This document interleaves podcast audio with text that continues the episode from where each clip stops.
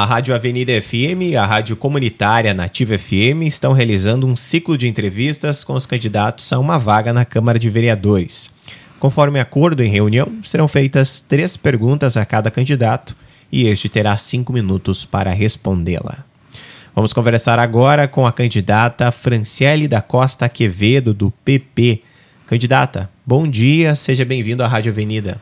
Bom dia a todos. Eu sou Franciele Quevedo, mais conhecida como Preta. Moro na comunidade de Vila Arco-Íris, juntamente com minha mãe, Yolanda Quevedo.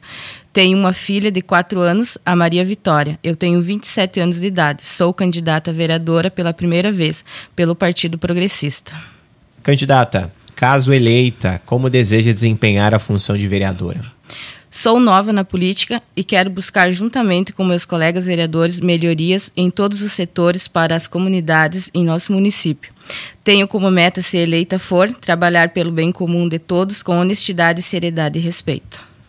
Agradecemos a sua participação, candidata, e deixamos o espaço para suas considerações finais.